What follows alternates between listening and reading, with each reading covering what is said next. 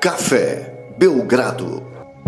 Amigo do Café Belgrado, os playoffs da NBA estão pegando fogo, os playoffs do NBB também estão pegando fogo. Aliás, que semanas caóticas que tem é, ocorrido aí nessa modalidade que a gente ama tanto, o basquete cada dia mais emocionante. Aliás, é até pleonasmo chamar basquete de emocionante, né? Porque esse esporte que a gente escolheu amar, a gente escolheu falar sobre o tempo todo, é um negócio, é coisa de louco, né, Lucas?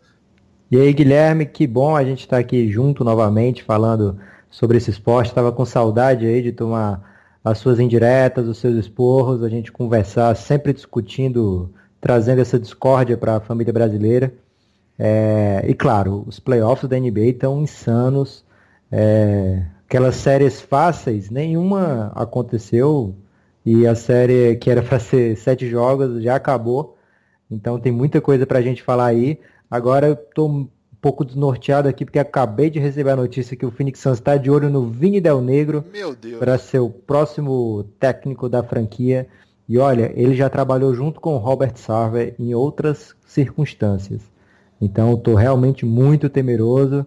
Tô vendo até o Jason Kidd com bons olhos depois dessa notícia, cara. Ô Lucas, eu não vou deixar você fazer igual você já fez no último podcast em que eu não estava presente, em que no meio dos playoffs vem falar de Phoenix Suns. Francamente, Lucas, tenha respeito pela família brasileira, pelo ouvinte de podcast brasileiro que está naquele momento de pós-temporada, que assistiu todos os jogos, que está ansioso pelos próximos. Aliás, nós estamos gravando isso no dia 23, por volta das 6 da tarde.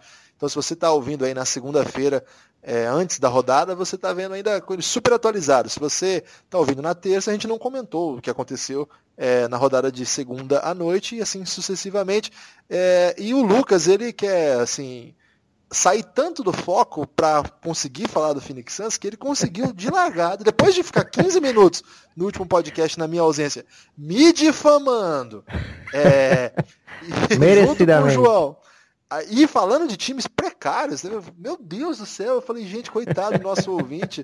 A minha presença não é tão fundamental pelo aspecto de conteúdo, porque na verdade estava em ótimas mãos o podcast com você e com o João. Mas eu acho que o meu tom disciplinador, a minha autoridade, não permitiria que aquilo acontecesse, como você acaba de ser podado. Agora dá para dizer podado. É, não vamos falar de Felix Sanz aqui, não. Não vamos falar sequer daquele processo de tank player que o Doncic tem feito na Europa desde que é, ficou sabendo que o dono do Phoenix Suns está interessado nele. Começou a jogar muito mal, é, uma tancada de jogador aí, o Luka Doncic é, inovando. Mas nós não vamos falar disso, nós vamos falar de playoffs. E Lucas, você quer começar pela série que já acabou? Que tal? Eu vou começar, Guilherme, trazendo mais um off-topic, mas esse é ah, é um tá off-topic off do bem, porque eu tenho que recomendar a todo mundo que ainda não ouviu Escute a primeira parte do podcast com Malavase que o Guilherme gravou. Queria te parabenizar, Guilherme, porque foi. Oh, ficou legal, hein? Foi um, assim, um, um, episódio dos mais incríveis de podcast que eu já ouvi na minha vida, independente se é de basquete, se é, se é internacional, não interessa. Ficou de Você história. Você ouve podcast de alguma coisa que não basquete? Eu já escutei do ponto G e já escutei o Chá com Rapadura, bom pra caramba também. Boa. É, mas um podcast maravilhoso. Então, quem não escutou ainda, escute. Eu estou ansioso pela parte 2. Um abraço aí para o Fábio, que, que ele, quando pode, nos escuta. Então, Fábio, parabéns pelo, pelo seu carisma aí no podcast. Espero estar presente aí no episódio futuro. Vamos é, lá. Só vamos... Um, um, ligeiro spoiler aí da segunda parte. É, ele vai falar sobre a sua passagem no Space, esse atual momento dele é, comentando jogos na Vivo, vai falar, por exemplo, de jornadas dele junto com Charles Barkley, é, Alonso Morning, Pat Ewing, uh, quem mais? Ah, cara, só coisa grande. Então prestem atenção aí que a segunda parte também é tão boa quanto a primeira. Vamos lá? Vamos lá. Pelicans 4, Guilherme. Portland Trail Blazers 0. O que, que você achou disso aí, cara? Não, eu quero dizer que primeiro a língua que apedreja também é a língua que afaga. Então eu queria elogiar Drew Holiday, que, minha Nossa Senhora, é, é outro jogador, né? Acho que ficar em companhia de Rondo permitiu que ele não cometesse aqueles erros de, de coordenação da equipe, várias vezes jogando jogos no ralo. Eu acompanho já há algum tempo esse time, então eu tinha nutria assim sentimentos muito controversos com relação ao Drew Holiday, porque parecia evidentemente um jogador interessante, que, que sabia jogar o jogo, mas que por ser o armador principal, muitas vezes enfiava o jogo no ralo, assim, jogava o jogo fora é, com más decisões, é, individualizando na hora que não devia. E acho que a companhia do Rondo fez muito bem para ele. Cara, ele jogou demais nessa série. Começa falando isso para depois cantar, claro, Anthony Davis. Que monstro, hein? Que fenômeno de jogador. É, não sei, eu não me, não me recordo assim de me empolgar tanto com uma atuação de um super pivô, né, um ala pivô, não sei, desde assim os melhores momentos de Tim Duncan, porque não tem nada parecido com o que esse cara vem fazendo não, viu? É uma coisa assim alucinante. O, o Blazers assim não teve nenhuma chance de, de jogar 4 a 0 impiedosos, né? É, Guilherme, eu queria antes de, de falar da série em si, eu acho que a gente não deve descartar tão facilmente essa hipótese que você levantou aí, que o Drew Holiday parece outro jogador, cara. É, de repente fizeram alguma mutreta aí, trouxeram outra pessoa, é, alguma coisa com DNA, com genes, uma tecnologia que a gente ainda não conhece, porque a mudança foi de da cachaça pro vinho, cara. É, você via jogos do Drew Holiday durante essa temporada ainda, quando tinha ainda DeMarcus Cousins e Anthony Davis, é, juntos e não, não, parecia nunca que esse cara ia guiar uma franquia nos playoffs com sucesso. Mas ele, cara, ele botou o Lillard no bolso e ainda sobrou um espacinho para colocar o, o, CJ McCollum de vez em quando. Não só ele destruiu no ataque, mas defensivamente ele fez um trabalho impressionante, um trabalho incrível que foi premiado aí com, com muitos memes sensacionais e claro, né, números para ele colocar, contar para a família toda, para a geração, é, jogar na cara do irmão dele, que joga na NBA também, o Justin Holiday. Ter jogos de 40 pontos em playoffs, cara, não, não é fácil, né? E o Drew Holiday, é, o primeiro jogo parecia, pô, que bom, um jogo que o Drew Holiday detonou. Segundo jogo, a dominância foi incrível dos dois lados. E aí, terceiro e quarto jogo, ele conseguiu manter. E agora entra com hype aí nessa, nesse segundo round. Vão pegar, com certeza vão pegar o Golden State Warriors. Não sabemos como estará Stephen Curry é, fisicamente. Então eles chegam com um certo. Eu, se, eu, se eu fosse torcedor do Warriors, eu não estaria tão tranquilo como eu estaria antes, quando saiu o emparelhamento. Eu falei, cara, é, escolha dos sonhos aí pro Golden State. Pegar no primeiro round o San Antonio sem Kawhi, segundo round pegar um Portland que não tem como é, brigar com eles ali no, na questão do talento, no ataque, né? Os dois são times que gostam de pontuar bastante, mas não ia como, ter como aguentar o, o Golden State. Ou Pelicans, que não tem um perímetro tão forte, né? Inclusive, vocês comentaram isso aí no podcast do pré-playoffs, você e o João. Mas o Golden State não tem ninguém para defender o Anthony Davis. Aliás, ninguém tem ninguém para defender o Anthony Davis. Então vai ser um embate incrível, Kevin Durant e Anthony Davis. E como você falou, o Anthony Davis fez coisas aí que teve, teve lista que já está colocando o Anthony Davis como o segundo melhor power forward de todos os tempos, cara. Né? Um cara com oito jogos de playoffs, ganhou quatro, já está sendo considerado nesse nível, atrás só de Tim Duncan. Então o pessoal se empolgou bastante, assim como a gente se empolgou também. Vamos ter que olhar mais, principalmente porque o Anthony Davis perdeu muito jogo na carreira, né, cara? Uma, uma tristeza quando isso acontece, jogador desse nível. Mas como foi falado aqui num, num podcast que eu nem lembro qual, o Anthony Davis está no nível de LeBron James, Kevin Durant, está nesse top aí. Não tem, não tem mais como negar esse fato. Anthony Davis é o cara mais diferente, assim. A gente viu muito unicórnio, se empurrou com muito unicórnio e tinha um unicórnio sinistro aí com uma sobrancelha só, né, Guilherme? É, e o que é legal do, do Anthony Davis é lembrar, assim, um pouco da, de como que se transforma um jogador desse tipo, né? E na real, assim, ele era um jogador bem mediano, que era um ala, armador, e que de repente, ali por volta dos, acho que 12, 13 anos, não me lembro bem, ele cresceu, tipo, alucinadamente, tipo, 11 centímetros de uma vez. E aí, pra, pra, de um armador, ala, sei lá, baixo, que tinha certa é, precisão, assim, é um jogador normal, ele virou um super pivô com todos os fundamentos de alarmador, né, cara? Então ficou sinistro, assim, porque é, você vê ele jogando de fato, ele tá, tá, muito confortável no tamanho que ele tem, e é o que é incomum, né?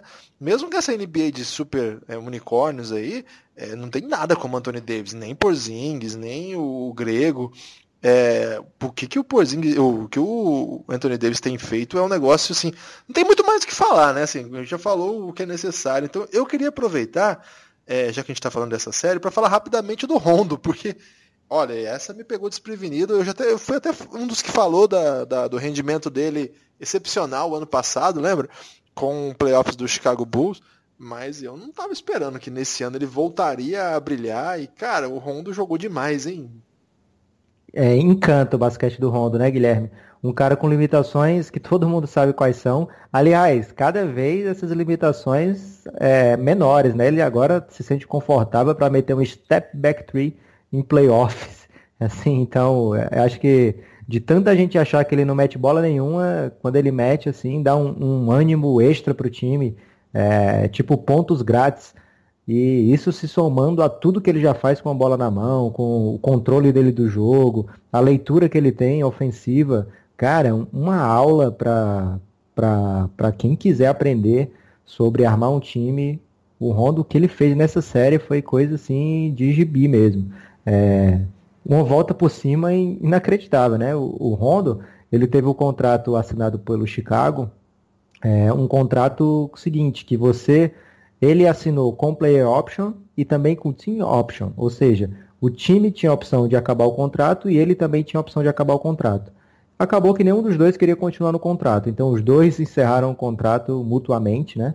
É, mas era esse o Rondo. É um cara de contrato de um ano, de ficar perambulando de time em time. Depois do Boston ele passou por Dallas, passou por Sacramento, é, passou por pelo, pelo Bulls e agora Pelicans, ou seja, já estava virando aquele, aquele jogador itinerante, né?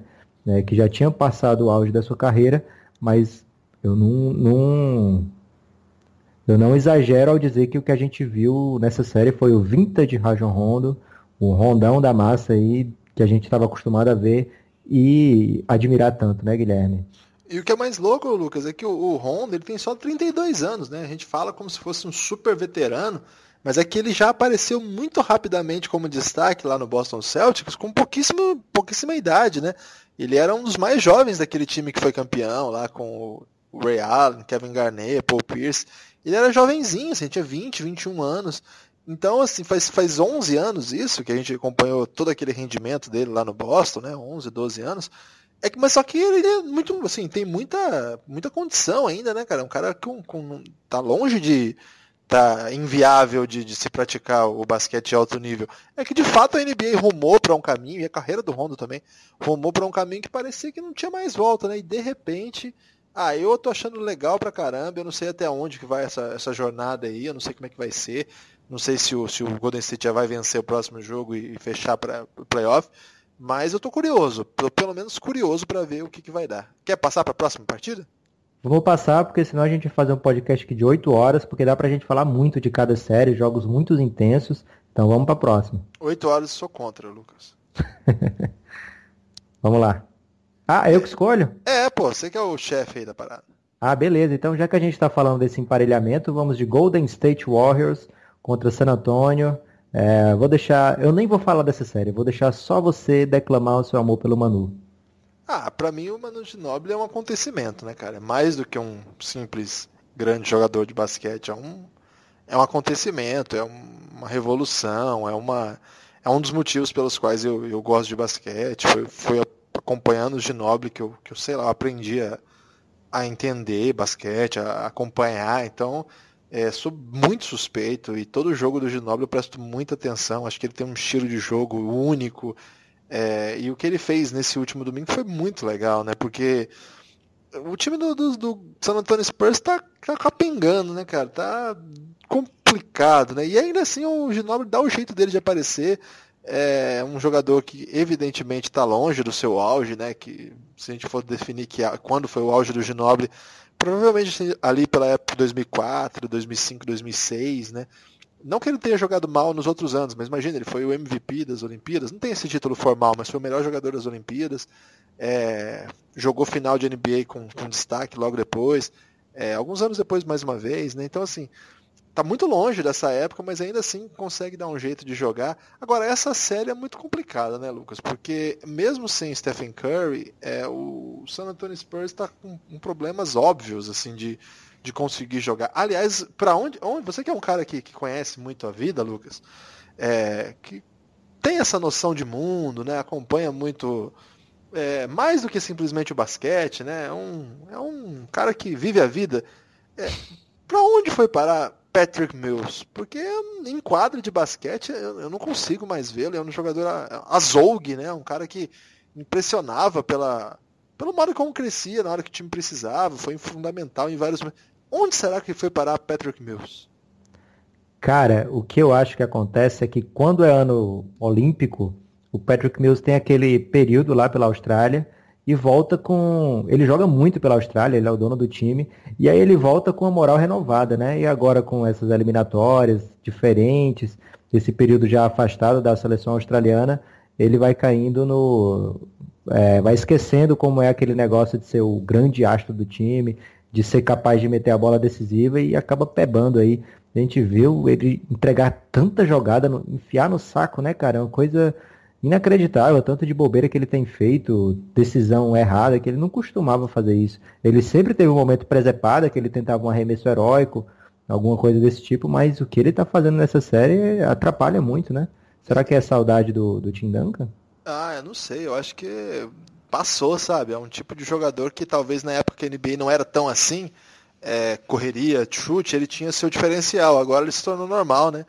Eu iria mais nesse sentido aí. Aí tem aquele aquele armador deles também, que ao longo de todo ano, quem ouve o nosso podcast, ouviu eu fazendo essa, essa acusação que tinha tinha, tinha uma, um certo eufrid, eufridização no DeJounte Murray. Ah, não dá. A hora que precisou, você vê quem é, quem é o jogador, né, cara? O time tá precisando de um veterano de 40 anos, cara. Por quê? Porque esses moleques não chamam. Não dá. O, esse Eufrídio, é, não é o, Eufrídio, o DeJounte Murray, que é o Eufrídio genérico, não sei se é genérico ou 2.0, você escolhe, é, não faz nenhuma, assim, evidentemente que não vai dar. É, a, gente se, a gente gosta muito do perfil do cara, tem aqueles braços largos, é um cara rápido, que enterra quando tá no, com a quadra aberta, tá? Ok, mas qualquer, o Bruno Caboclo também enterra com a quadra aberta. Ele não tem nenhuma compreensão do jogo, é um jogador que faz, assim, olha, vai demorar para ser útil esse cara. Se, ele só vai ser útil se o Spurs conseguir um elenco de apoio melhor, outras estrelas. Tem que falar também do, de um cara que eu gosto muito, mas precisar dele é, é dramático, que é o Kyle Anderson. É, eu gosto muito dele, tem esse perfil que é slow motion, que é legal. É, le é legal até se o time começar a tomar 20 na cabeça, né, meu amigo? Porque aí é, você tem raiva, ele toma toco de todo mundo, ele, ele realmente trava o time, é um jogador previsível, que às vezes o outro faz uma coisa ou outra. Cara, mas esse é o problema do Spurs. Ele, ele tem o seu principal talento com caras de, sei lá, 40 anos. O, o Lamarcus Aldridge está jogando muito, cara. É, assim, tá uma dedicação insana, tá carregando nas costas. Mas, poxa, não era para ser assim, né? Essa altura do campeonato, o Spurs foi, foi se remendando aí. É para piorar aí, para piorar muito, claro. Uma tragédia familiar tira do banco a, a lenda, Greg Popovich. O time está em ótimas mãos com o Messina, mas enfim, é um outro fator que joga o time para baixo. O time não foi eliminado no último domingo porque o Ginoble e o Aldridge jogaram muito. Teve um ou outro bom momento do Patrick Mills, finalmente. Aliás, quando ele faz o básico, o time dá uma melhoradinha. É, mas é um time que não tem condições, eu acho, de, de virar isso aí, não. Seria uma façanha é, improvável, é, inacreditável e da assim, acho que dá pra, dá pra bancar aqui que o Golden State vai, vai avançar. Assim, não tem muito o que falar do Golden State, não. É um time que joga o que é necessário para ganhar essa série. Não muito mais que isso, mas também não dá para analisar é, só a partir dessa série. Acho que é uma série que não tem muito mais o que falar, não, Lucas. Você tem? Não. É, além de inacreditável, seria inédito, né? Ninguém jamais virou um 0-3 na NBA. Então, a chance é que acabe hoje. É hoje o jogo? Não, terça. Terça-feira, foi ontem, né? É, Terça-feira deve acabar essa série. Vamos para a próxima. Vamos continuar na Conferência Oeste, Guilherme. Vamos lá. É, Minnesota Timberwolves sapecou o Rockets no primeiro jogo em Minnesota, 121 a 105. É, eu sei que você desde o começo achou que o Minnesota ia roubar alguns jogos do Houston. É, o que você esperava mesmo? Um Minnesota forte em casa, um Cal Anthony tal se recuperando. O que, que você tá achando dessa série? Essa série tá esquisita, né, cara? É, eu não gosto do, do que o, o Houston tem jogado, não. É, jogou muito na temporada regular e nesses playoffs é um time assim que encontrou resistência e tem tido dificuldade para superá-la. Na verdade, eu apostei um pouco na, na força do Minnesota, mas pelo próprio elenco do Minnesota, porque tem muito macaco velho ali, né, cara? Caras que, a começar pelo próprio técnico, né? O Thibodeau é, pô, tá há muito tempo na NBA, sabe como é que monta um time, tá acostumado a, a grandes jogos, né? O elenco também é muito acostumado, jogou vários playoffs já, o, o principal jogador do time, Jimmy Butler, Jeff Teague também jogou muito playoff já, é, Gibson também, jogador aí que, que atuou no Chicago Bulls nos tempos que o Chicago Bulls jogava em alto nível. Então é um time que eu imaginei que ia vender caro sim. Não apostava nas jovens, você sabe que eu tenho certa reticência em apostar em jovens nos playoffs, é, baseado naquela filosofia do Leone, que garotos não resistem aos seus mistérios, mas eu acho que de algum modo, é, tanto o Wiggins, que é um cara que eu tenho muita dificuldade de admirar, mas principalmente o Caos, Anthony Caos, é, são caras que vão ajudar, viu? Eu não sei se essa série não, não vai longe, não. Eu imaginava um 4x1, um 4x2, mas agora eu tô um pouco mais cabreiro. É, não duvidaria que a coisa fosse, fosse mais adiante, não. Você que torce para um time que. Vou deixar falar um segundo do Santos. É, que torce para um time que foi comandado pelo Mike D'Antoni, tinha alertado para que para esse fato de que o D'Antoni nos play, e playoffs não é uma combinação muito adequada, né? É, na verdade até um pouco de injustiça com o D'Antoni, assim, mais porque a gente saiu de lá sem um título, sem aquela. É, daquela dinastia que a gente teve, assim, uma dinastia sem título, imagina.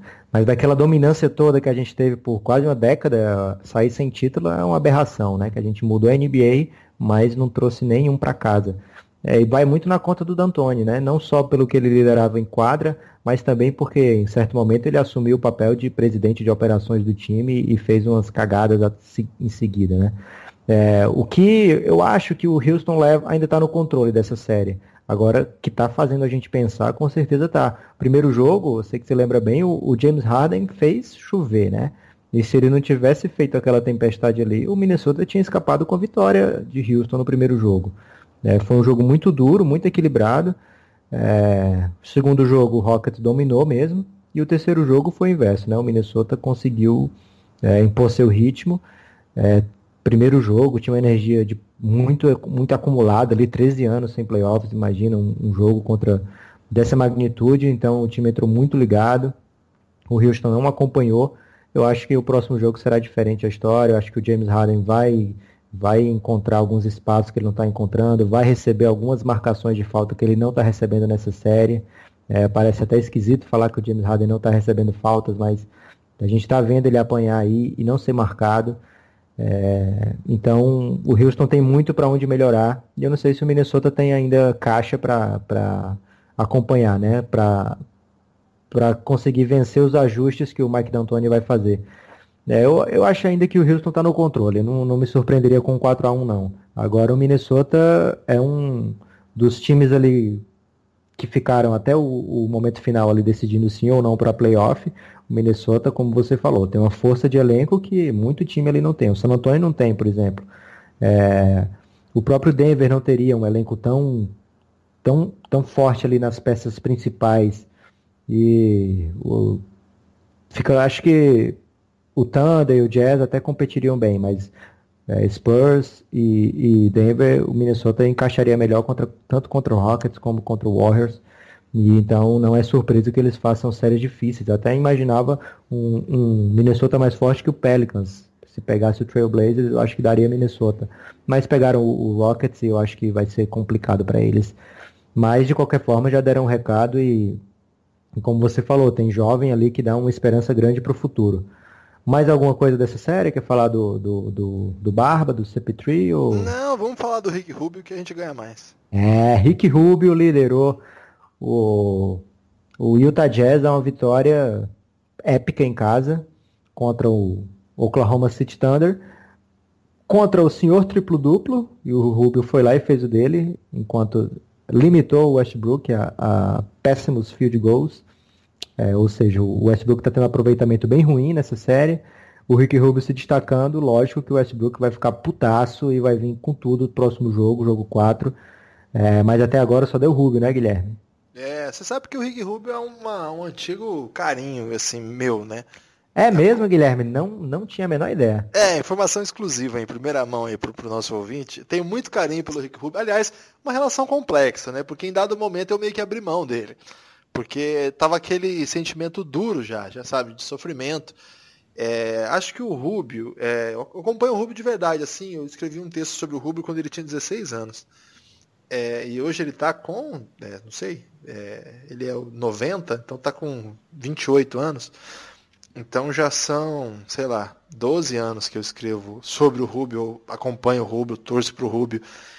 E cara, é assim, a impressão que eu tenho é que em dado momento ele se perdeu ali, porque ele era um jogador mágico é, na base, assim, nem se fale, né? Mas é, ele era um cara assim de. Ele fez quádruplo duplo na base, ele fez triplo duplo de média, era uma coisa monstruosa, assim, em altíssimo nível, não era nível qualquer, tipo, campeonato europeu sub-16, sub-17, sei lá. Em dado momento, ele meio que freou seu ímpeto criativo por uma proposta de jogo, acho que muito a ver lá com o técnico do Barcelona da época, o, o Javi Pascoal, em que o Barcelona jogava num sistema muito rígido e a função do Rubio era grotesca. Assim, ele trazia a bola e se encostava na zona morta. E ele chega à NBA depois dessas temporadas muito ruins no Barcelona. Ele foi, acho que ele chegou até a ser campeão europeu nesse sistema, mas nunca com nenhum destaque, assim, temporadas muito tímidas. E ele chega à NBA e vai jogar naquele Minnesota Timberwolves do Kevin Love, que era um time interessante, né? Um time que tinha o Pekovic, lembra? Aliás, que fim levou o Pekovic, hein? É, se aposentou por contusões. Triste. Pô, que triste. Então tinha ele, o Rubio, tinha o Pekovic, o Kevin Love. É, e aí tinha um, um, outro ala, eles chegaram a jogar com aquele Chase Budinger, uma época, lembra dele? Era, tinha sempre um ala assim que matava a bola tá? e era um time que tinha um Rick, Rick Alderman, né? Chegou a ser técnico dessa equipe, depois foi o Flip Saunders. E o time não rendia, o Rubio chegou a fazer bons momentos, chegou a voltar a ser aquele Rubio mágico tudo mais mas não rolou. E desde que ele chegou à NBA, agora sim um, dado concreto, o chute dele não funcionou, né? Já não funcionava na Europa e na NBA assim virou uma tragédia. Os caras começaram a marcar ele, tipo que eles, como a galera marcava o Rondo, né? Que é tipo 3 metros para dentro da linha dos três, deixando o cara livre. E isso ferra o sistema do, da equipe. É, todo mundo sabe disso, ainda mais na NBA de hoje, que é tudo espaçamento e tudo mais. E o Rubio penou muito, por muito tempo. Teve que lidar com lesões também, né? Ele teve algumas lesões sérias. Aliás, teve uma vez que ele rompeu o ligamento quando ele estava no auge lá no, no, no, Minnesota Timberwolves. Acho que nos, nos poucos momentos que o Timberwolves estava com campanha positiva, isso é 2012, 13, não lembro. Ele teve a ruptura de ligamento num jogo trágico, assim. Então demorou, sabe? E eu meio que no meio disso abri mão, né? Assim, gosto, tinha muito carinho e tal. Mas quando ele foi para o Utah Jazz, eu prestei muita atenção e voltei assim a acompanhar com muito cuidado, com muito carinho.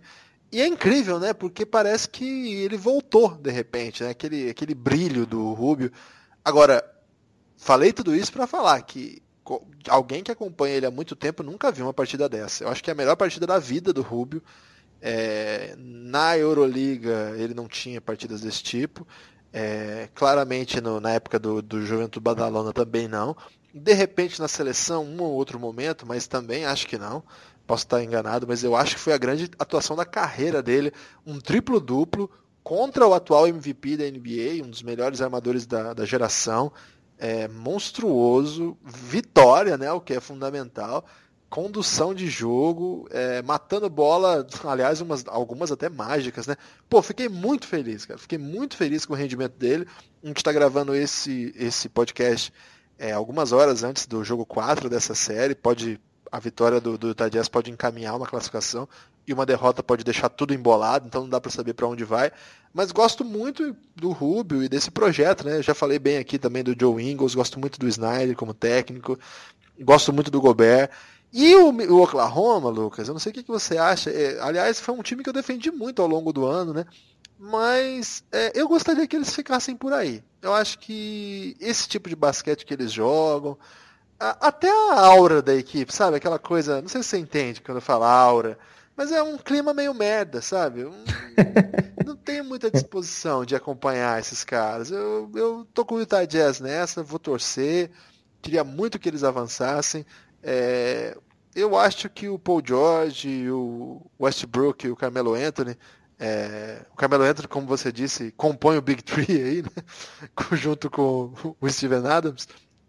É, na verdade, ele, tá, ele, ele, é o quarto, né, digamos assim. É, eu acho que esses caras já, já fizeram o que tinha que fazer esse ano e a NBA ficará. Play, os playoffs da NBA ficarão melhor. É polêmico isso, né? Sem esses caras. O que, que você acha disso aí? É, o Utah Jazz é um time que chegou muito quente para os playoffs, né? Eu até fiquei meio deprê com aquela derrota na última rodada para o Portland que eu queria ver o Utah em terceiro, que o, os cruzamentos seriam mais legais. É, evitaria esse confronto com o Oklahoma agora. É, deixaria na minha cabeça o Anthony Davis não, não encararia assim bem os playoffs, então achei que o Pelicans não ia ser tão divertido. Imaginava uma semifinal com o Houston contra Oklahoma e do outro lado Utah e Golden State. É, mas vai ficar de bom tamanho também Houston com qualquer um desses dois e Pelicans contra Golden State vai ser muito massa. O Utah Jazz, como eu disse, é um, um time que vinha muito quente, chegou jogando uma bola que pouca gente estava jogando na NBA. A gente sabe que o Gobert perdeu muito jogo, ele, se ele for eleito realmente o, o melhor jogador defensivo da temporada, vai ser pela primeira vez que o, o, defensor do ano vai ter perdido tantos jogos assim, mas ele é quase, ele é quase unânime, assim, acho que todo mundo colocou ele pelo menos como um dos cinco principais defensores, eu acho que ele vai acabar sendo eleito, sim. É, então, é uma equipe que não teve esse desgaste todo, ainda porque o Gobert, um dos seus principais jogadores, é, jogou, não jogou tantos jogos. O Rodney Hood, que foi, acabou trocado, ele tinha bastante minuto aí nesse Utah também. Então, é uma equipe que encaixou, clicou, né, como os americanos gostam de falar, na hora certa. E é impressionante, cara, como quando uma equipe tem um sistema bem definido, é, nem sempre esse número de jogos é tão necessário. O, o time não, não era para estar tá tão entrosado assim. O Rick Rubio chegou esse ano. É, boa parte dessa equipe, o Donovan Mitchell chegou esse ano.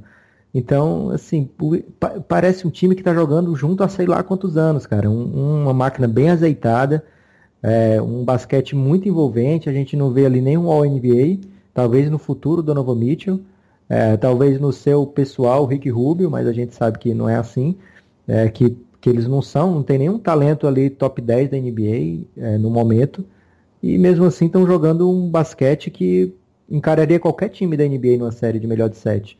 Eu acho que eles passam sim, apesar de ter apostado no Oklahoma, porque eu costumo apostar no talento no talento individual, quando tem mais talento individual, na NBA. A gente vê muita vitória, né? Então, talvez o Oklahoma consiga encontrar caminhos para vitória. São dois jogadores ali que estão no, no, no auge técnico das suas carreiras, o Paul George e o Russell Westbrook jogando demais. É, então, é uma equipe muito difícil de ser batida quatro vezes. O Utah está nesse caminho. Mais uma vitória hoje do Oklahoma deixa o Oklahoma em condição muito boa, né? Faltando três jogos, jogando duas em casa. É, então hoje é realmente um jogo chave. Se eles se meterem nesse buraco de 3 a 1 Utah fica bem próximo da classificação. Lucas, e uma, uma questão de ordem, assim, como é que faz para ficar acordado para ver esses jogos? Porque segunda-feira, 11h30 da noite, é, você sabe que é complicado, né? Você sabe que eu sou um idoso, é, talvez não em idade ainda, mas em espírito. E é bem, tem sido muito difícil. Até falei pro Rodrigo, eu sempre acompanho o Rodrigo, né, ao vivo, Rodrigo Alves, nosso amigo lá do Sport TV. É, e, cara, às vezes eu, eu, ele, fala, ele falou alguma coisa, mas eu dormi sentado. Acontece muito, assim. Você sabe que eu tô no momento que, assim, a vida é pagar boleto, tentar emagrecer e trabalhar, né? Então, ficar acordado nesses momentos, assim, é muito difícil, cara. Como é que você faz? Você que consegue acompanhar todos os jogos, ainda acorda no outro dia cedinho. Você tem alguma dica? E para mim que pode ser útil também pro pessoal. Cara, por incrível que pareça, não. É, sou acostumado já desde cedo a dormir pouco.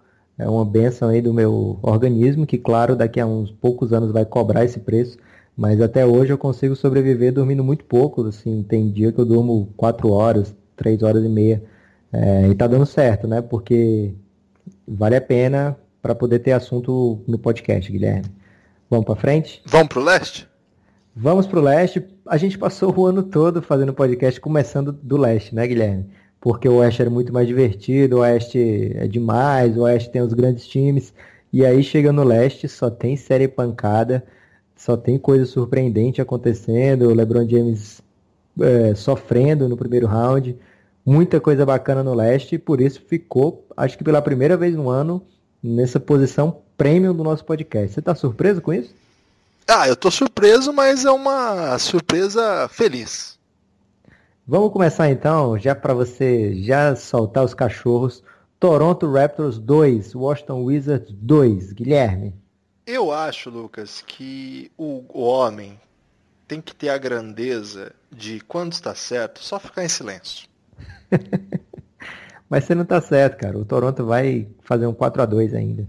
É, não, eu não disse que o Toronto seria eliminado, só disse que era um time patético que na pós-temporada mostraria a sua pateticidade, não sei se existe essa palavra. Tem mostrado, né, Lucas? Tá 2 a 2 Acho que vai passar também, porque é, o Washington Wizards consegue ser às vezes mais patético que o Toronto, mas é um time muito fraco é, naquilo que importa na pós-temporada, que é o cara que vai pegar a bola e vai falar, eu vou ganhar esse jogo aqui. É, basquete é isso, sabe, Lucas? Então, é, não espero nada do Toronto na pós-temporada. Imagino que no próximo round eles vão ter sérios problemas de avançar. Acho que nesse, nesse primeiro round vai, vai, vai conseguir sim. Mas eu vou, vou guardar meu silêncio só para dizer que talvez o problema tenha sido a ausência de Fred Van Vliet. É, Fred Van Vliet é figurinha carimbada aqui desse podcast. Agora, cara, o Washington Wizards tem uma pegadinha aí. Ele é, um, ele é um oitavo lugar que não, é, não era para ser oitavo. Eles ficaram a temporada. Você vai nessa toda... então? Esse vai ser o caminho de defesa do Toronto? Seu Eles ficaram valorização do adversário, é isso? Eles ficaram a temporada toda brigando ali pela quarta, quinta posição. Jogaram dois meses e meio sem o John Wall. É, problemas de Tem uma elenco... pegadinha aí também nesse argumento, hein, Lucas? Problemas de elenco. Qual que é a pegadinha desse argumento? Calma. Não, problemas... só me fala, só me fala, antes. Satoransky jogou pra caralho. e, e, o que, que os caras estavam falando nessa época? que o Washington era melhor sem o John Wall. Mas isso foi, foi coisa passageira, Guilherme. Você já, já deve ter terminado algum namoro importante aí, aí depois de um tempo você conhece aquela menina e pensa, poxa, essa sim é a menina. E logo depois você vê que ela tem um bafo sinistro, Guilherme. Que isso? É, então. Que analogia foi essa? O Washington ali, principalmente o, o Satoransky é o bafo dessa é, analogia? O, o Satoransky é a menina com bafo, bafo ruim. O bafo é, é o jump shot dele. o Gorta se empolgou com o Satoransky né, naquele primeiro momento, foram muitas vitórias realmente, mas depois mostrou a cara do, do que era o, o Washington Wizards sem o John Wall, né? Sofreu, sofreu bastante, até quando o John Wall voltou, o time continuou sofrendo para encontrar o, o jeito certo de jogar, voltar a jogar bem. E chegou um certo momento ali que eles viram, opa, não tá valendo a pena a gente ficar nessa quinta posição aqui, é, lutando para ficar em quinto, sexto e de repente pegar um LeBron James logo de cara. Vamos dar aquela pebadinha aqui básica, vamos tentar pegar o Boston Celtics. Ah, o plano deu certo até o finzinho, mas no finzinho ali deu um, uma vitóriazinha a mais, uma derrota do, do, do Bucks a menos. E, e e se não me engano foi no, no, sorteio, né, que foi definido, o Bucks ficou em sétimo e o Washington em oitavo.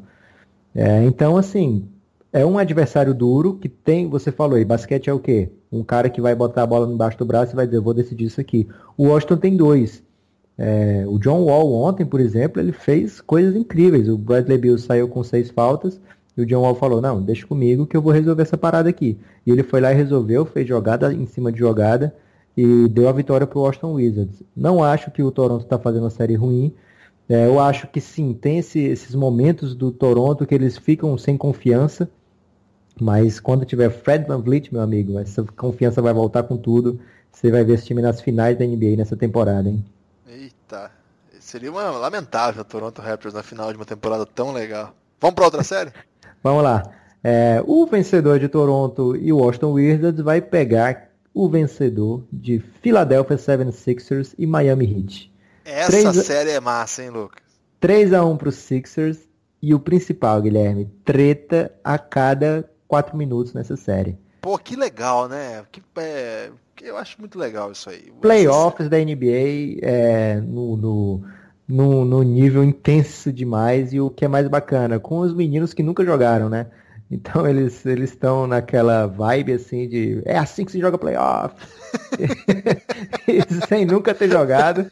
E tá divertido pra caralho, velho. Aliás, vê... é o caso do Rubio também. Lembra que ele fez um tweet lá dizendo: você vai ver quando chegar os playoffs? Eu falei, pro... Ô Rubio, você nunca jogou playoff? O que você tá falando?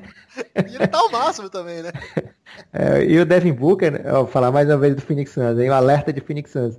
Devin Booker falou, tweetou essa semana, hoje, né? Se não me engano, foi ontem. Acho que foi você, ontem. Você até me cornetou por tabela, ele falando da intensidade dos playoffs, né? E fez uma carinha triste, assim porque nunca jogou, mas esse é um cara também que quando chegar lá, chegar perto, ele vai dizer, porra, é assim, playoff é assim, caralho. É, e os meninos, eles estão em todas as tretas, cara. Quando não é o Ben Simmons, é o Embiid, quando não é o Embiid... É o máximo é o... isso, cara, eu acho é. o máximo. e do outro lado, um time que tem um lutador de MMA, né? Exatamente. então... Eu até fiz um comentário, porque, pô, eu acho muito louco o James Johnson ser ter marra, tá ligado? É, é tipo, é tipo Márcio Araújo ser marrento, tá ligado? É, eu sou o Márcio Araújo, eu driblo as pessoas. É tipo isso, cara. Ele mete a mão no ouvido, ele provoca a torcida, ele dá aquele, sabe, aquele visual. Cara, pra mim não faz nenhum sentido, mas eu também acho o máximo. O James Johnson, aliás, ele, ontem ele deu até um golpe, né? Não foi uma coisa meio. Eu não entendo dos golpes de MMA. Mandar um abraço pro Adriano, que é o grande especialista de MMA do Brasil. Mas ele deu um golpe ontem lá numa das confusões do jogo, né? Foi maravilhoso aquilo, cara. É, parecia maravilhoso, Guilherme, mas a gente vai falar de um golpe que realmente foi maravilhoso daqui a pouquinho. Então vamos segurar esse assunto golpe por enquanto. É, mas e aí, qual é o seu feeling para essa série? O, o, o, Miami tem caixa ainda para vencer esse jogo 5? Tem caixa, eu acho que tem caixa sim, acho que os caras estão jogando bem. O Dragic que eu sou fã, né, tá jogando muito. Tá faltando o Tyler Johnson, o Tyler Johnson era melhor que isso, né, não, Lucas? Eu achava ele bom, cara. Cara, o Miami Heat tem dessas, né? Os jogadores parecem bons em alguns momentos, como o Hassan Whiteside pareceu ótimo em muitos momentos aí desses últimos anos. É, mas aí acontece que eles não são tão bons assim. Vai ver que é o sistema, vai ver que é o, o técnico que coloca eles nas situações ideais. Mas quem parece bom é esse tal de Dwayne Wade, hein? Ah, esse é bom mesmo, né? O, e quem tá legal também é o Justice Winslow, né? Fez uns jogos bem legais, assim. Varia muito, mas faz, uns jogos bem massa. Eu acho que essa série vai longe ainda. Eu não sei se, se o Tomara, Sixers cara, fecha. tomara. E tem uma narrativa, e eu não gosto de usar esse termo narrativa, porque a gente fica usando agora, né? Mas tem um, tem um papo aí que o o que são os jovens, são os jovens, mas a real é que os velhinhos lá do, do Philadelphia estão jogando muito, né, cara? O J.J. Redick tá jogando pra caramba nessa série. O Marco Bellinelli, velho, ele faz umas cestas. Você fala assim, que que é isso, cara? Que que o Bellinelli tá armando, né? Ele assova, mata a bola decisiva. Agora, claro, é, o, os jovens estão muito bem também, né? O Dario Saric tem momentos do jogo que ele é dominante, é muito louco quanto o Saric joga, né? O Saric é jovem pra caramba, tem acho que é 24 anos, não sei. E o, a dupla, né? O Embiid não jogou o primeiro jogo, o Simmons puxou o time. Agora Embiid e Simmons junto, porra, é, é bem legal, né, Lucas? E de todo modo, não sei o que, que o Miami Heat vai fazer. Essa série vai longe, eu acho, né? Mas pode ser que acabe logo. Mas o que, eu, o que dá para saber é que, cara, esse Philadelphia aí é uma nova potência, né? Chegou para ficar. Chegou, acreditaram no processo, o processo deu certo. É, o Rink morreu pelos nossos pecados, né? É, o cara merece todos os créditos por essa dinastia tal possível que pode rolar por lá. É, o Philadelphia, cara, é um case a ser estudado. É, não dá Você mais para case no nosso podcast. Falei porque sempre tem que ter aquele uso do inglês totalmente desnecessário, né, Guilherme? Mas esse e... inglês desnecessário oriundo da publicidade, cara. Esse é o Sim. problema. Mas, é, por falar em publicidade, nem adianta mais fazer tanta propaganda, porque mudou. O Philadelphia quebrou a loteria da NBA, né? Eles estão tentando consertar até agora, buscando um jeito para que não se repita o que o Philadelphia aprontou. Mas está aí. E você a falou falando em publicidade, eu achei que você ia falar do Baby Shack. Calma, vai ter a hora dele. Ah, tá. É, e, e, cara, impressionante é o seguinte, eles ainda têm um, uma escolha de. Primeira escolha de draft para desabrochar. Imagina se o Markel Fultz vira tudo que as pessoas imaginavam antes do draft, Ô, Lucas, né? Não vai rolar, não.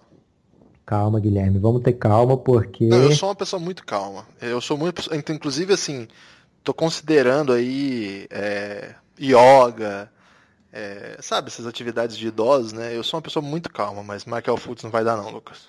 Deixa eu te falar, as últimas duas primeiras escolhas do, do Philadelphia, o Embiid e o, e o Ben Simmons nem jogaram o primeiro. Se bem que o Embiid não foi a primeira escolha que ele estava machucado, né? Mas eles nem jogaram o primeiro ano da carreira deles. O Fultz já teve alguns joguinhos ali, presepada e tal, fez um triplo-duplo. É, então, num futuro próximo, a gente pode ver o Markel Fultz somando, agregando a essa rotação do Philadelphia. Não desse nível de Ben Simmons e Embiid, eu não acredito que chegue, mas pode ser um, um, mais um grande nome aí, jovem dessa franquia. Ou pode acabar servindo como moeda de troca, né? Eles têm é. escolha pro ano que vem? Tem, eles não trocam. Eles mas não, não mas escolha boa, eu digo. Aquelas... Não, boa não, né? não. Acabou, né? É, acabou a farra. Agora que. É, não, eles têm a do Lakers, pô. Mas não pode ficar. Eles têm a do Lakers se for primeira ou menor do que 5. Aí é ah, dele. então não vai ser não, porque o Lakers ficou meio que no meio ali, né? É, mas de qualquer forma é loteria, né? Uma escolha considerável. Se tá. pegarem. É, vamos pra frente, Guilherme, ou que tem mais alguma coisa a acrescentar essa série? Ah, essa série é legal demais, vamos para as outras, senão não acaba. Cleveland Cavaliers. Não, vamos deixar essa pro fim, né? Deixa pro fim. Boston Celtics, Milwaukee Bucks. Guilhermão, você Nossa, que um jogo defensor horrível. do Bucks. Nossa, é, feio. É feio. Foi, foi feio, hein? Nossa, que é a pior série, tecnicamente, até agora. É, de novo, né? Eu apostei no Milwaukee Bucks e esse, nessa vez eu não sei se eu tenho razão. É, acho que boa parte das pessoas não acreditava sequer que o Milwaukee Bucks pudesse encarar esse time. E assim, meus argumentos eram que na verdade o Celtics não é tão bom assim quanto as pessoas acham, e o Brad Stevens pode ser muito bom, mas também não é mágico. É... E o time do Boston Celtics tem jogado muito mal, né? Assim, com exceção das suas. Pô, o que, que, que, esses caras estão fazendo, cara? Esses jovens, Jalen Brown e Jason Tatum, eles são dois monstros, cara. É, esse, bons, esses hein? caras aí são bons pra caralho. É um negócio assim. É que quando chega playoff, jogo grande, jogo no pau, aí que o cara faz o negócio que você vê se o cara é bom ou não, né? Eu acho que é assim que a gente aprende se o cara é craque ou não. E esses dois são dois animais, cara. Porque um jogo, quanto mais difícil, mais eles chamam atenção, mais eles chamam responsabilidade, mais eles definem, e é o tempo todo, né? O Rosier também. Mas eu acho que ele tá umas escadinhas abaixo desses dois. Esses dois, cada qual ao seu modo, é, para mim são espetaculares. Assim. É, o Tatum acho que vai ser um pontuador monstruoso. Eu não sei o que, que o Brad Stevens vai amar pro ano que vem. Aliás, é uma potência também pro futuro aí, que, olha, coisa, coisa muito séria. Com Kyrie, com Hayward, com Tatum, com Brown, Horford. Cara, esse time aí no ano que vem vai ser sinistro. Para esse ano, o jogo tá muito feio. O time depende de algumas peças que tem um basquete bem contestável, tipo o Marcus Morris, que você até citou aí no último podcast, num dos piores momentos seus do ano, né? Não tem que... Mas foi cortado esse podcast, você esqueceu. Ah, foi, a gente tirou da edição final. Então, assim, o, eu acho que esse, essa série vai longe mais pela ineficiência das, das equipes. E, Lucas, vou soltar uma aqui que vou abrir meu coração agora. Não estou satisfeito com o Grego, não. Acho que se ele tivesse jogando um pouquinho melhor, essa série estaria tipo 3 a 1 pro Milwaukee. Cara, o Grego tem o quê? Tem 22 por aí. Ele nunca teve um técnico bom, cara. É difícil a gente cobrar que ele se destaque tanto em playoff. O cara tá fazendo. Teve um jogo aí que ele fez 13 de 18 field goals. E a gente ainda tá cobrando que ele seja melhor do que isso. É difícil. É... a gente viu o Anthony Davis passar anos sequer jogando playoff, né? É, o grego, mas claro, jogando no, oeste, no leste, o grego de vez em quando chega aos playoffs. Mas é difícil ele se, se, ser dominante apenas por ele ser o grego. Esse time do Milwaukee ele é muito mal treinado. É, eles deveriam estar liderando essa série já. É, perderam jogos que onde eles mostraram claramente que tinham um elenco superior. E por isso que eu continuo acreditando que o Boston vai levar essa série. O Milwaukee Bucks peca muito no aspecto, no aspecto técnico, as rotações são estranhas e o time não consegue capitalizar quando estão em bons momentos nas partidas. Teve um jogo aí que eles abriram 27 a 4, se eu não me engano, foi o primeiro jogo, e de repente o Boston estava no, no jogo de novo. Então, uma equipe muito dependente do Grego. O Grego ainda não desenvolveu seu arremesso de fora, que deixaria o jogo dele bem mais perigoso, bem mais, bem mais envolvente. Mas é um, um cara que tem todas as desculpas do mundo para não estar 100% dominante. É, o, sobre o Boston, é, eu, eu, queria te lembrar do Jalen Brown, cara. O Jalen Brown, um cara, antes de chegar na NBA, o Jimmy Butler, num podcast com o Bill Simmons, falou que gostava muito do Jalen Brown, que lembrava o jogo dele. E aí você deu uma zoadinha em mim, é, tô aqui chorando essas mágoas, lavando roupa é, publicamente, mas hoje você se rende ao Jalen Brown, é um, é, o talento reconhece o talento, né? Não, não, inclusive você draftou né, no Fantasy, se deu muito bem com o Jalen Brown, e agora tá aí essa paixão quase nível Rubio, né?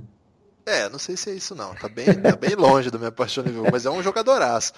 É, hoje o Jalen Brown já é superior ao Andrew Wiggins, posso dizer isso, não?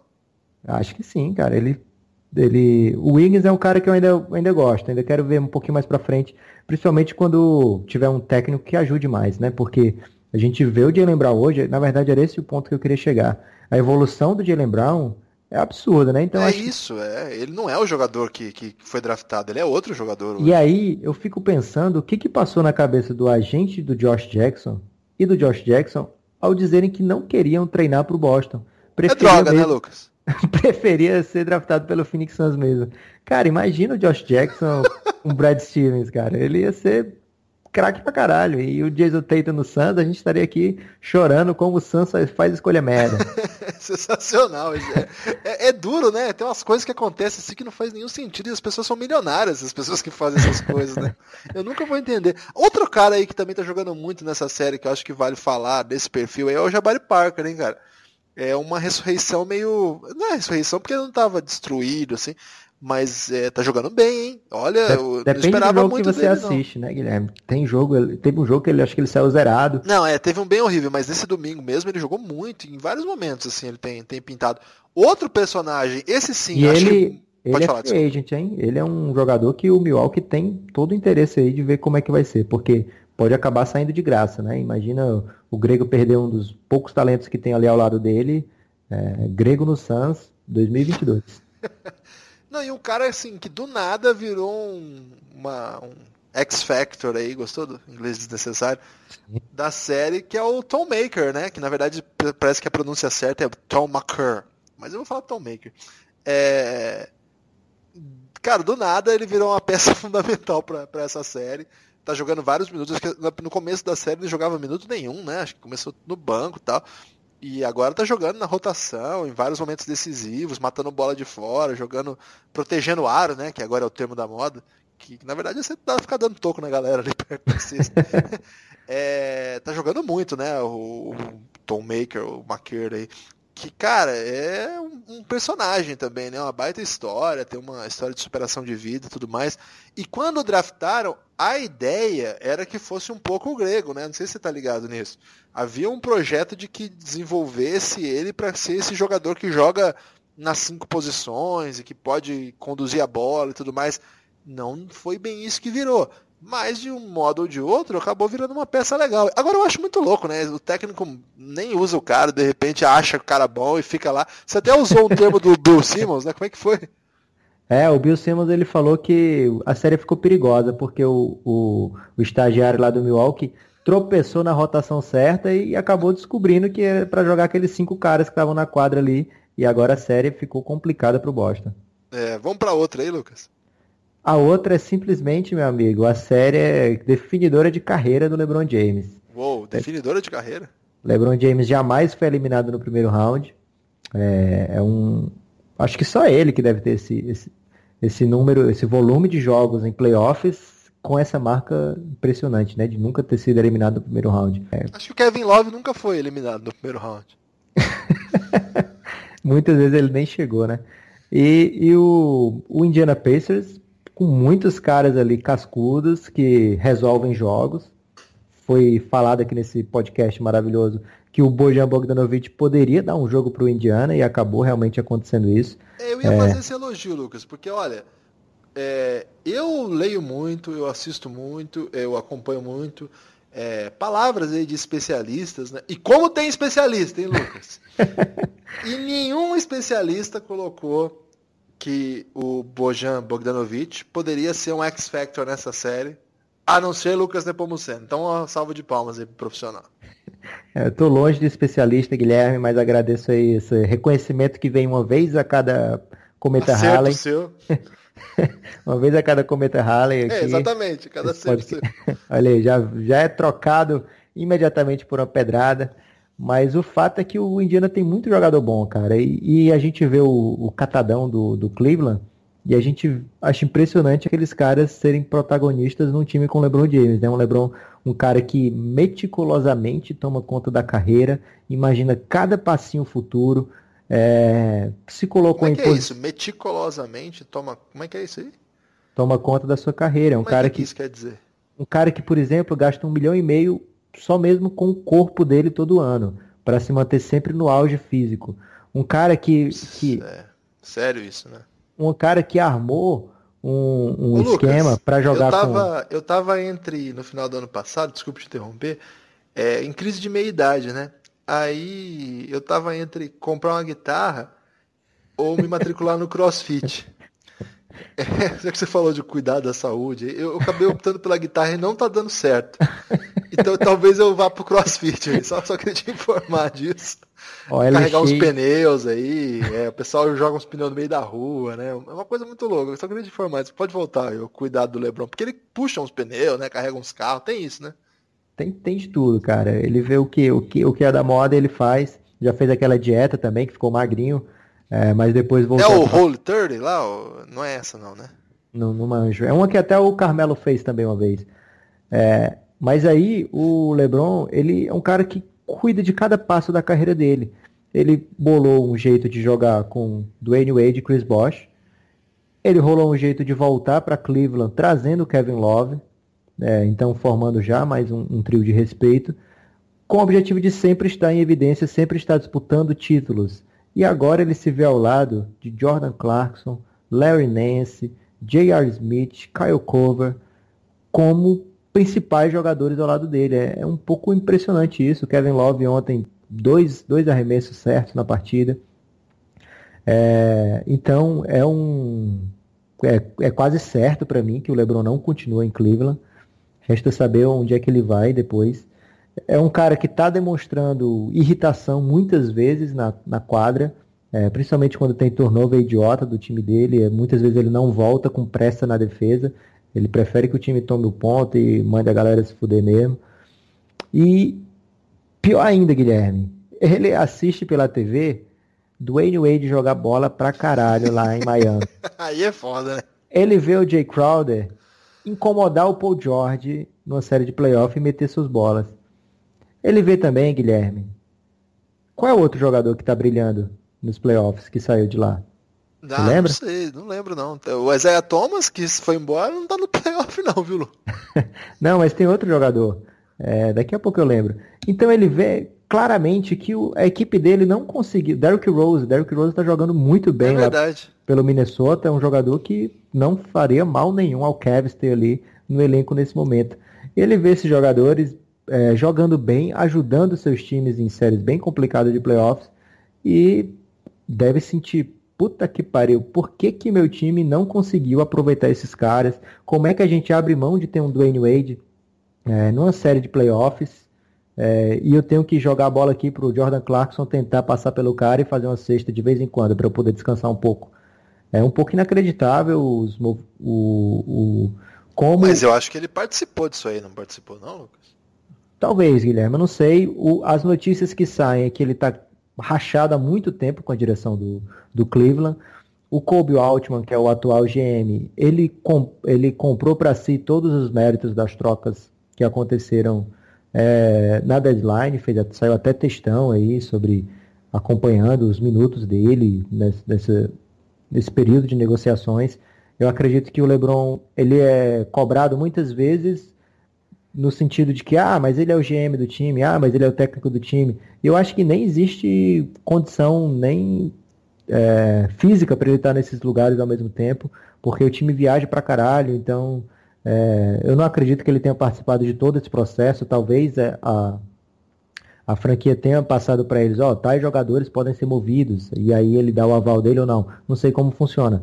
Mas o, o fato é que ele tá vendo, ele viu que esses jogadores não renderam no Cavs e estão rendendo em outros times. Então, é um time que não tem mais tantos atrativos pro, pro LeBron James, sem o Kyrie Irving ali, ele não vai disputar final automaticamente, como todo ano. Não que o Kyrie Irving fosse o principal motivo, mas a, o, a decadência técnica daquela posição ali é gritante, né? E ele sabe que pode chegar nas finais com qualquer time da NBA. Inclusive ele pode chegar esse ano ainda com o Cleveland. Mas eu acho que ele vai se colocar numa posição melhor para os anos futuros.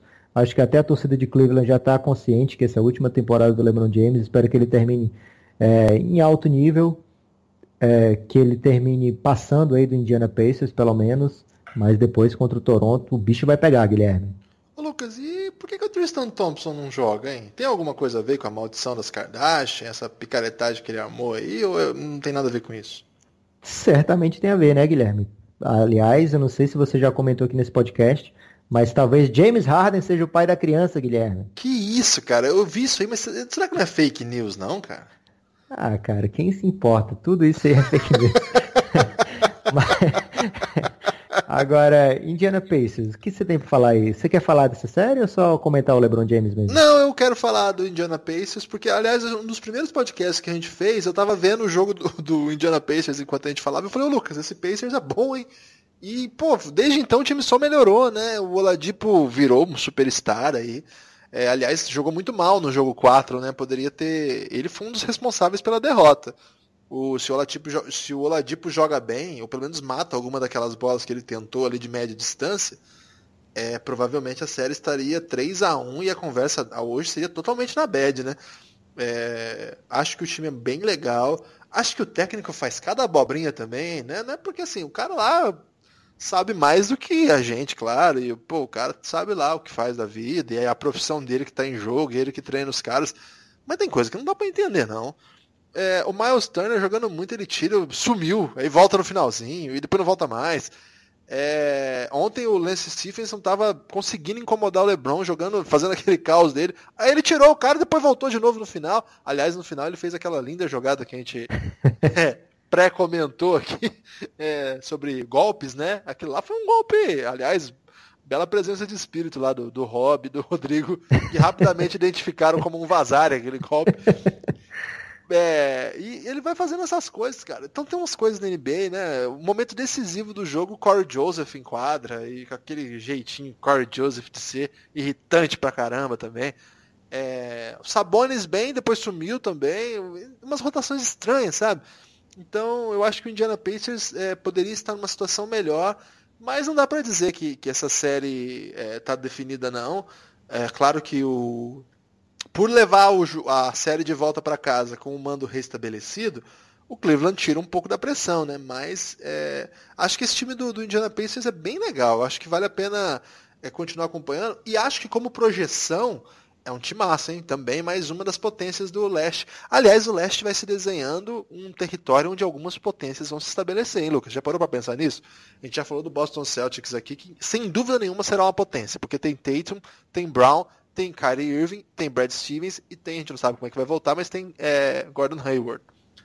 É, o Philadelphia tem Embiid, tem Simmons e tem vai ter sempre um, por conta de ter duas estrelas, um elenco de apoio disposto a jogar com esses caras. Tem o Saric também, que é super jovem. O Pacers é um potencial de, de se tornar uma grande força, porque você pega o Oladipo, que não é velho. O Miles Turner, cara, é de 96 é assustador isso. Ele é tipo mais novo que o Lucas Dias, que é um dos jogadores mais jovens do NBB, a se destacar, digamos, a jogar. É... O Sabonis também acabou de chegar na NBA, tem muito a amadurecer. Eu acho um elenco bem interessante, acho que aí dá para criar um, uma equipe que vai brigar ali em cima. Aos poucos o leste vai, vai mostrando um território de várias potências. Então, tô curioso para que esse time vai fazer. Seria legal se eles pressionassem o LeBron a sete jogos. É, esperando uma, uma, uma, série fantástica, como tem sido, aliás, né? Uma série fantástica do LeBron. É, acho que ainda vai fazer mais ainda. Acho que ele não vai deixar o Indiana roubar essa, essa série deles. O Indiana dá o mole também, não é um time que vai fechar todas as portas, né? Em vários momentos o Indiana teve a oportunidade de fechar e não conseguiu. destaque pelo, pro Bogdanovic, como você já trouxe, é um cara que tem sido o cara que tá chamando o jogo na hora mais importante, né? Já que o, o Oladipo tá, tá, tá meio vagalume, é impressionante que o Bogdanovic tá jogando. É um jogador assim, nossa, é matador mesmo, né? Quanto mais difícil o lance, mais decisivo ele tá matando. Então eu, eu gosto muito dessa série, acho que é a grande série do momento. É, tô curioso para o que vai acontecer, Lucas. É, eu acho que é só mais um, um, sinal da grandeza do LeBron James, essa sequência de jogos que ele tem em playoffs, é, que são quase relógio, cara. É difícil o LeBron James voltar a jogar mal. Acho que desde aquela série contra o Dallas, não tem jogo ruim do LeBron James que a gente pense, puta que pariu, o cara é, enterrou a equipe. Mesmo quando ele faz uma jogada ruim, uma decisão errada, a gente vai ver o jogo dele, ele jogou bem pra caramba, né? Ele teve grandes momentos na partida. E eu acho que isso é um, um dos principais fatores para a gente reconhecer o tamanho do LeBron James. Porque a gente está falando aqui do Oladipo, um, um, cara que joga pra caramba, fez uma temporada mágica, é, com jogo ruim em playoff. A gente está falando do Yannis Antetokounmpo com jogo meia boca. A gente viu o James Harden é, fazendo jogos, dois jogos seguidos ruins pelo, pelo Houston. Chris Paul. É, Chris Paul também.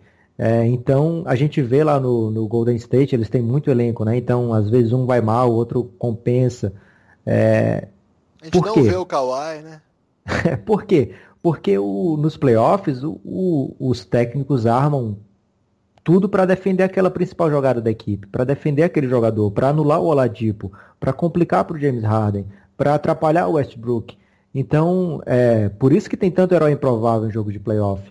E aí a gente vê o LeBron James sendo esse cara totalmente constante, confiável, que a gente sabe que vai entregar muita coisa nesses jogos, mesmo que ele não, não acerte, não aguente jogar o tempo todo em alto nível, é, a gente vê sempre partidas impressionantes do LeBron James, né? Inclusive eu vi que você trocou seu MVP para LeBron James esses dias, né? Ah, troquei. Mas, eu, Lucas, eu não tenho nenhuma consistência é, nessas argumentações de, de premiação. Tá? Eu acho um horror isso aí. Eu não gosto de ficar é, quando eu, eu, acompanhava de perto o NBB, eu recebia o voto, eu nem votava, porque eu não acho legal. Agora, agora não recebo mais voto, eu voto. porque agora, mas é sério, assim, falando sério. É, eu, eu gostaria que o LeBron fosse o MVP. Eu acho que é, a gente tem que premiar quem é o melhor jogador. E ponto, entendeu? E o LeBron é o melhor jogador do momento. Ele vai se aposentar com quantos MVP, Lucas? Eu acho que quatro. Acho que ele não ganha mais nenhum não na carreira. Pois é, eu acho injusto isso. Porque olha o que esse cara fez esse ano, cara. 82 jogos, um time que, tipo, bizarraço, que mudou todo mundo. E o cara tá lá noite após noite, fazendo monstruosidades e tudo mais. Eu entendo o apelo do James Harden, acho que vai ser justo, ele vai ganhar. É, eu entendo ano passado também o apelo lá do Triple Double e tal. Mas, cara, o melhor jogador é o LeBron James, né? Eu não sei se eu cheguei a mudar meu voto, não. Acho que eu só é, endossei aí. Ô Lucas, tem um assunto bom aí. Você já terminou o, o, a parte dos playoffs? Sim, vamos lá. Vamos pro assunto bom. Três brasileiros cotados, inscritos Opa. formalmente no draft da NBA. Agora o negócio dá para fazer uma bela de uma confusão, hein, Lucas? É, um deles eu estarei vendo de perto mais uma vez, quarta Estarei vendo, eu gosto, hein? O uso de gerúndio é sempre. É, uso de, tá tele, vendo, né? de telemarketing do gerúndio. É, estarei presente no Paulo Sarazate. Aliás, se cair no Sarazate, o Carcarate abate. Verei o Iago. Vai ter camisa especial?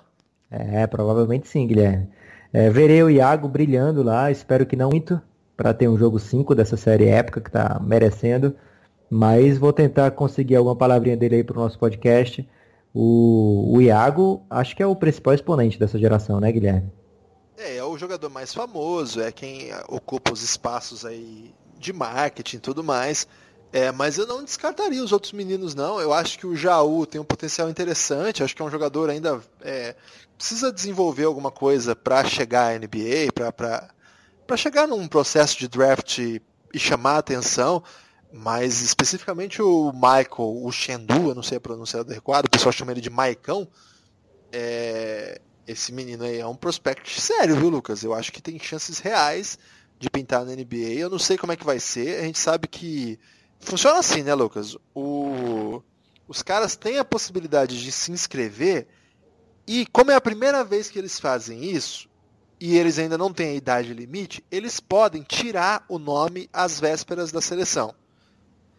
Então, é possível que, caso eles sintam que não teve grande apelo, o nome deles não foi bem aceito, é, ninguém convidou para fazer o workout, ou não deu tempo, né? Porque o, o Iago está nos playoffs e os dois meninos de Bauru também, o Jaú e o, o Maicão também. Então não sei se vai dar para eles viajarem para os Estados Unidos fazer, fazer treinos e tudo mais. Talvez eles estejam envolvidos ainda nos playoffs do, NB, do NBB. Você vai torcer para que o Iago não, né? Mas talvez ele elimine o Cearense e avance, né? Então a gente tem que ver o que vai acontecer. Mas eu acho que são três possibilidades reais. Eu acho que o Iago tem um desafio particular, que é a altura dele e a posição, né, Lucas? Porque assim, armador com menos de 1,80 nos Estados Unidos você balança na árvore e cai três.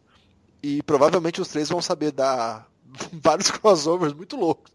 Porque os Estados Unidos é, é fantástico a produzir armador com menos de 1,80, né? Assim, imagina, é uma fábrica de talentos. O Iago vai ter que ser melhor que todo mundo mesmo, assim. Ele vai ter que ser uma espécie de Isaiah Thomas. Para conseguir carreira na NBA com menos de 1,80, ele tem ali seu 1,76, né? cara, ele vai precisar ser melhor do que todos os americanos com 1,80m que existem e jogam basquete nos sistemas universitários estadunidenses. E isso é muito difícil. Poucos nomes não americanos na armação costumam ser draftados. Ba jogadores baixos, então, eu me lembro do Schroeder recentemente, é, e pouca coisa. Aí a gente vai, vai ter que lembrar de, de Rick Rubio, que foi um fenômeno, é, Tony Parker, o Iago tá nesse nível? Essa que é a questão pro Iago, entendeu? Ele precisa ser não só bom, ele precisa ser monstruosamente bom. É, e vamos ver, eu acho que ele como prospect é um, é um pouco mais difícil. Eu acho que o Maicão, por ser um pivôzão, ótimo próximo à sexta, noção corporal muito boa, tem o perfil interessante para esse nível. Eu acho que é um pivô que vai chamar a atenção dos caras. O Jaú, é, tá jogando muito esse ano, é um dos responsáveis por Bauru estar onde está. É, é um, eu, eu, acho que o Jaú vai ser titular da posição 3 da seleção brasileira por anos e anos. É o ala que, que vem por aí, que a gente formou, a gente não forma ala nunca, né? Desde o Marquinhos, a gente está penando aí para formar alguém. Conseguimos. É um moleque que vai jogar muito. Eu acho que a projeção dele é maior do que a Leo, do Léo Mendel, que é provavelmente o melhor ala do Brasil hoje. Então, é, depois do Marquinhos, né? Assim, digo para projeção internacional e tal. É, então, eu acho que é um jogador que tem um perfil interessante. Aliás, quem falou isso foi o, tal, o próprio Demetrius aqui nesse podcast, né? Ele falou, o Maicon tem perfil NBA. Eu acho que o Jaú é mais perfil Europa. O próprio técnico dos meninos disse isso. Aliás, aí, Lucas, uma prova de quem acompanha o Belgradão tá ligado no que rola aí no mundo do basquete internacional, né? Essa notícia veio no domingo, então, que três brasileiros inscritos no draft. Eu gostaria que pelo menos um deles ficasse por dois motivos. Primeiro, Dá pra gente Muito agitar. mais divertido, né? A gente agita pra caramba, né, cara? A gente vai armar um caos se rolar isso aqui, né? Segundo, e a gente tá querendo transmitir ao vivo o draft, né, Lucas? Tem isso, né? A gente vai dar um jeito não de Não sei como aí. é que é. A gente tá falando com o Thiago Leifert, né? Já pra ver se sai na Globo, mas. não, eu não difícil. falo com o Thiago Leifert. eu, eu tenho princípios. Mas a gente vai dar um jeito. É, aguardem, a gente vai dar um jeito de fazer um ao vivo no dia do draft. É um Belgradão ao vivo no dia do draft. Além desse motivo, é, quer dizer que se eles ficaram, é que tem coisa aí, né? Esse é o lance. É, tem, tem essa esperança aí de ter um, um acordo, um, uma promessa, ou pelo menos um cheiro de promessa, né? Às vezes já fica o suficiente. É, mas também, Guilherme, de vez em quando aparece uma pimenta do Baby Shack. Você tá brincando? Essa semana chegou o primeiro carregamento aí da, das pimentas do Baby Shack. Eu acredito que ele vai mandar semanalmente agora. É, a Maria Alice. Quais os sabores, Lucas? Ah, é, cara, são ardem, viu? Ardem pra caralho. é só isso, Lucas. Forte abraço e vamos continuar acompanhando a NBA aí que o bicho vai pegar. Um abraço, Guilherme. Tem... Ah, Guilherme, posso, posso incluir abraço? Vou, eu ia colocar a musiquinha já. É, essa semana teve três aniversários seguidos. É, do Fernando Fernandes, que é um amigão seu, do Enéas, do Garrafão Rubro Negro, e do Samuel, que já esteve aqui no nosso podcast. Samuel então... Gonzaga. É, então um abraço aí para esse trio de garotos maravilhosos. Um abraço, Enéas, um abraço, Fernando, um abraço, Samuel. E abraço todo mundo que ouviu o nosso podcast aí. Lucas, agora sim, forte abraço. Até a próxima.